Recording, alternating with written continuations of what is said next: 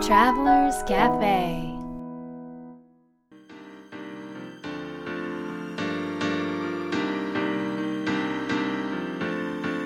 ライフトラベラーズカフェへようこそ松並博です若野ですナビゲーターの竹井宏奈です世界各国で自分らしいライフスタイルを送っている素敵な方々にインタビューをし配信するライフトラベラーズカフェこのバージョンはみひろさんと若野さんが日本に来た時に各国で旅してきた時のお土産話と皆さんからの質問に直接答えるカフェトークでお届けします今回はどこに行ってきたんですかはい今回もハワイなんですけどはいハワイではうんうー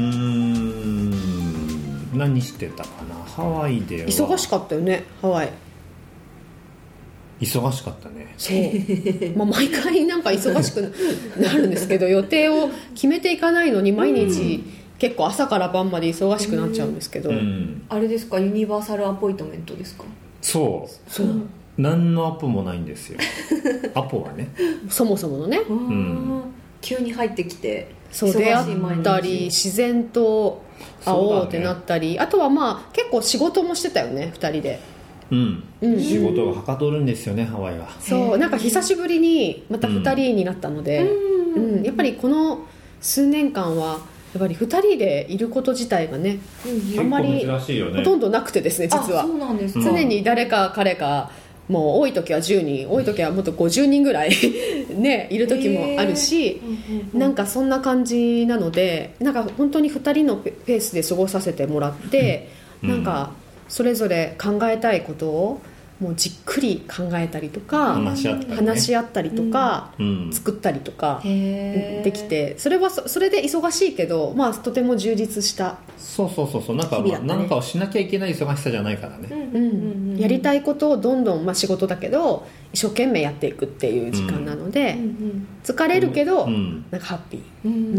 ん素敵そうな時間ですねハワイもねもう2年ぐらいになるのがハワイのお家を借りてなりますねうんあそのうインスピレーションからうへんーとてもいいなんかなんなんていうのさいリズムリズムその要ははいハワイに行って、えー、と仕事をして日本に来ても仕事なんていうのかな仕事の仕方が違うから、ね、そうそうそう仕事の質が変わるからハワイは多分その直接やっぱり打ち合わせとかなんか講座っていうことができないじゃないですかオンラインでやることは何回かあるんですけれども、で打ち合わせも毎日ねあのネットで、ねうんやったりするけど、でもやっぱりなんだろう実質的に本当にこうクリエイティブな時間が取れるうんような仕事の仕方ができるから本当に新しい仕事を作ったりとかする時作業も含めてはハワイでそういうことをやってで日本に帰ってきた時に実際に講座をしたりとかうん打ち合わせをしたりとかなんかしたりとかっていうことをやっていくっていうなんかこういいバランス働き方のバランス暮らし方のバランスが生まれたねうんあとさ、素晴らしかったのは、はい今ハワイ雨季なんですようんはいうはんいちょっと一日に何回か雨降るんだけど、うんなんと毎日だよ毎日家の目の前から虹が始まるんですよ、うん朝へーで多い時は午前中で7回ぐらい見るのこんなにうんずーですっかと出てるんですよ黄金ブルマイですねそうあのダブルレインボーになったりで全部ね家の前から始まるのねそへーすごくない不思議すごいです毎日だったう、うんへー虹なんてね東京にいるともう本当に一年に見るか見ないかぐらいだよそうだよねはいなんで本当虹がね大好きなんですよ私へえで割とね結構どこ行っても見るんだけど、うんうんもうあんなに毎日ね、うん見家るとの前でね見れるもなうなんんてかもう幸せでしたねえーウキウキしちゃいますねしましたこの日のスタートははい、今回も素敵な旅でしたはいでは今日のテーマです今日のテーマは冬に心が温まる方法は何かありますかあーというテーマですいいねうんこのテーマはリスナーの皆さんからの質問を元にしています、うん今回は鹿児島県にお住まいのラジオネームダッフルさんよりいただいていますはいりがとうございます、えー冬に心が温まる方法ですねうん、うん寒いの得意ですなんかねいやもうダメですねはいダメですもうダメ ですねはいダメで僕す冬アレルギーなんでどういうことですか冬の寒夜いと具合悪くなるんですよあー咳が止まらなくなったりしてあ辛いですねなんか帰りのそれ飛は行機例えば冬の場所に行くと、まあ、大体日本の冬に帰ってくるっていうことがまあ多いんですけど、ええそうするともう飛行機の中からちょっとひどい時は具合悪くなります からねくしゃみし始めたりとか、ええいやいやまだついてないからみたいななんか敏感にこう外察知するん外で出すてねないからみたいな病は気からっていうのは言ったも本ん当だにねもう全て木から始まっておりますよ皆さんじゃあそんな、はいね、僕あの苦手な僕の理由をはい、心が温まる方法は、うんまあ、だあまり多くの人は真似できないんですけど夏に行くっていう夏の場所に行くっていう物理的に暖かくする方法のです、ね、なんですけど、なんですけどそれはちょっと皆さんのためにならないと思うので はいえーとですね冬に温まる方法はうん心がね、あ心か体じゃないんだ、こうれん、まあまあまあまあ体も体も体がもいいと思いますつながってるからまあいいんじゃないですうか、んまたニヤッとしてる何 すんのホットチョコレートを飲みますおなんかなんか何ですかなんなんかあれこの話しないっけかえしなしいてないですあしてないっけか、あれあれ心のホットチョコレートを飲み飲みます 知らないこう触れ知らなくていい知らないであす知らんねこ心のホットチョコレートで Google で検索してくださいダメだ よダメ なんかなんか NG ワードですかこれは NG ワードなんですよなるほど心のホットチョコレーうるさいト はいじゃあ心のホットチョコレートは何かっていうのをちょっと説明してもらいましょやうだななんでじゃそあれ僕が出す説の明するよいそうい冬に温まる方法って心のホットチョコレー関係ないじゃんホト冬あるよットねチョコレートだけでいいじゃあんそっか心のホットチョコレートっていうのは昔若菜さんがやってたなんかメルマガみたいな20代の時にねおおあのーやってた278ぐらいの時かな、にやってたあの珍しくメールマガジンをその時やったんですえよ、えええ一回、ううんん、もうそれからい一切やってないんですけど、でもそこでやってたのがあの心のホットチョコレート、まあ、ホットチョコレートが昔から大好きだったから、でなんかちょっと心がホットだったりとかはって気づけるような自分の気づきうんとかをちょっと詩にしたり短い言葉にして、まあ、配信するみたいなのをやっててそれをなんかしつこく出してくるん ですよじゃあいいもんだからそれがよくないよくないよくないのしし、 うんはい次行こはいじゃあどうぞえ若菜さんはうなんだっけ冬に心がもうね、冬はの寒さは嫌いなんだけど、うんでももう子供の時からあの山形なんでね、ええ冬寒いじゃないですか、い、うんであのまあ冬が始まったって思う瞬間っていうのがあってそれがあの石油ストーブああをつけた時の石油の匂いめっちゃわかる嬉しいめすごい石共油感しスてトくれるーブ大好きですえよいやでもねあのさあ、まあ、電気だけどー、電気灯油入れてさ灯油入れる灯油入れるよねやつあるじゃんれ毎回頼まれてた親からそうあれ寒いよ ね外に行くのね確かにそうなんだけどでもあのスイッチ入れた時に最初にバッてつく時の灯油の匂いわかるわかりですよあれがねなんか心躍るんだよえめちゃくちゃわあかれるは不思議だー、それよあねれ中毒じゃないのそれなんか違うのなんか違いねますよあで冬が寒いじゃないですか、はいで外にもあんまり出れないけど、うんなんかその冬のだからこそ感じる暖かさを感じることが大好きだったのうーんあうんはいはいグーでちょっと共感してもらえたけど、はいそのなんか冬のライトとか、なんかあったかいライトとかね、うんなんかその時に聴くクリスマスソングとかウィンターソングとか、うんあのーなんかほこほこあったかい毛布にくるまる感覚とか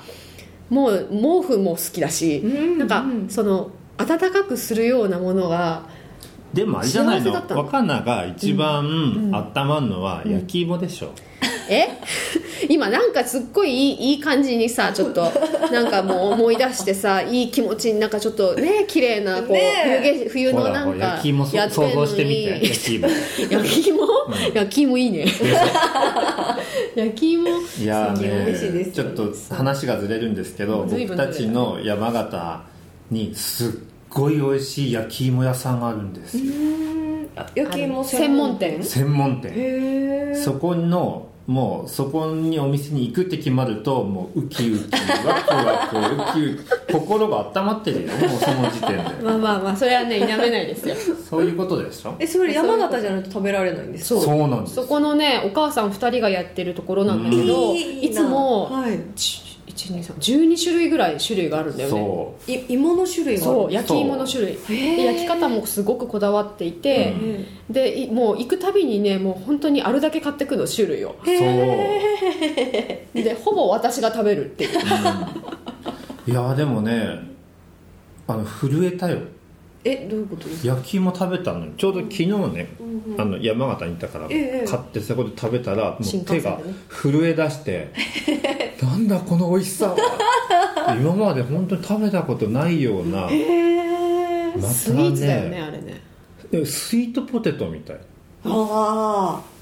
ああの宇都宮にうんあって私一軒そういううん美味しい焼き芋屋さんが、でそこもおすすめしたいですあ行きたいですうんあでもちょっとさなんか何なんでその焼き芋の話になる今心が温まるなんかこういろいろちょっとあのちょっとロマンティックな感じで言ってたのなんか